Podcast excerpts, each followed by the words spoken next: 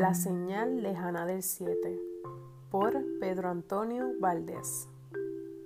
El ángel se le apareció en el sueño y le entregó un libro cuya única escritura era un 7. En el desayuno miró servidas siete tazas de café. Haciendo un leve ejercicio de memoria, reparó en que había nacido día 7, mes 7, hora 7.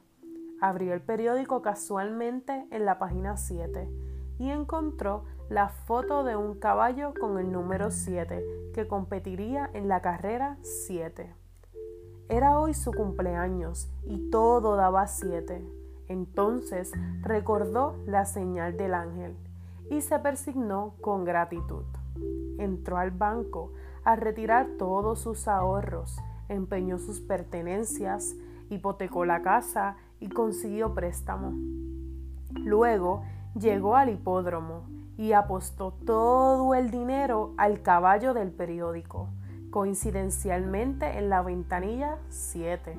Sentóse sin darse cuenta en la butaca 7 de la fila 7 y esperó.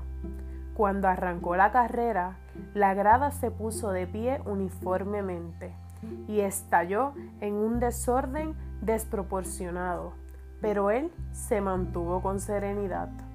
El caballo 7 cogió la delantera.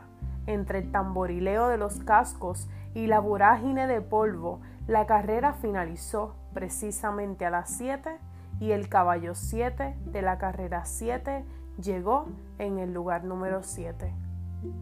Fin.